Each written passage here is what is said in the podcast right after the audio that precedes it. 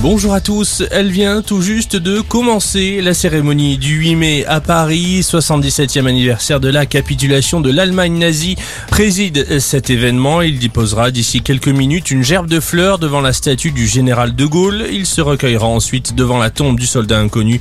Il passera finalement en revue les troupes en compagnie du premier ministre Jean Castex et de la ministre des Armées Florence Parly. La Russie, elle, va célébrer demain la fin de la Seconde Guerre mondiale, le 9 mai, euh, jour de la victoire. La place rouge de Moscou accueillera des avions, des hélicoptères ainsi que plusieurs milliers de soldats.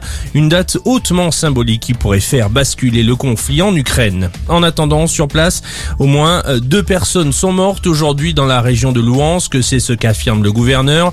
Plusieurs frappes russes ont touché une école dans un village. Le gouvernement ukrainien attend que ces soldats blessés soient soignés et évacués de l'usine d'Azovstal à Mariupol.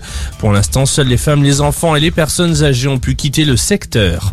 Cette rêve partie en Dordogne depuis vendredi soir, plus de 4000 fêtards sont réunis dans un ancien terrain minier à Jumillac-le-Grand.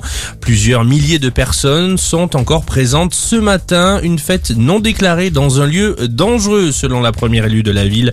Certains riverains ont également porté plainte. Pour l'instant, personne n'a été mis en garde à vue.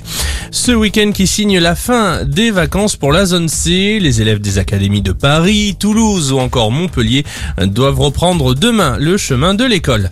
Et on termine par un mot de Formule 1. Le Grand Prix de Miami, c'est ce soir à partir de 21h30.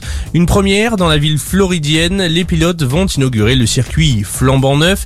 Et c'est le monégasque Charles Leclerc au volant de sa Ferrari qui partira en pole position.